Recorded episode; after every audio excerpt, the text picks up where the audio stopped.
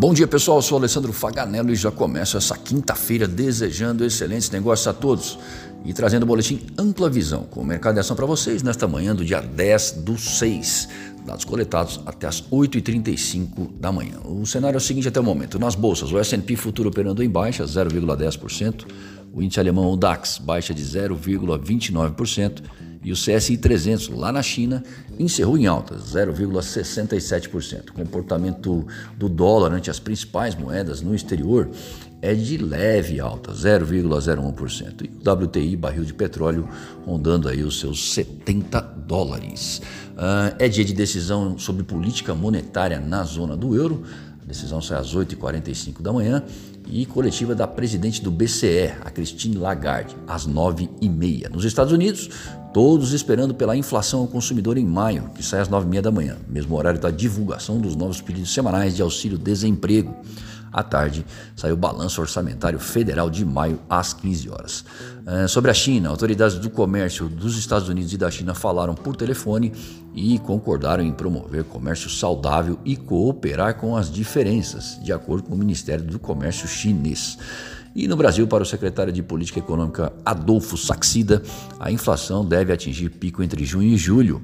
Lembrando que na próxima semana o Copom deve elevar o juro mais uma vez por aqui. Às 12 horas, Paulo Guedes participa de reunião virtual com a agência de classificação de risco Moody's. Bom, dia mais esperado da semana, temos a inflação nos Estados Unidos e decisão de política monetária por parte do Banco Central Europeu. O primeiro indicador servirá para dar pistas sobre quando o Fed pode iniciar a redução de estímulos na economia.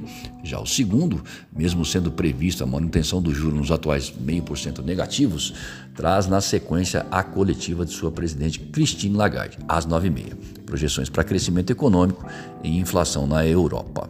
Lembrando que também saem os pedidos semanais de seguro-desemprego nos Estados Unidos, que possivelmente relatará nova queda na semana encerrada em 5 de junho.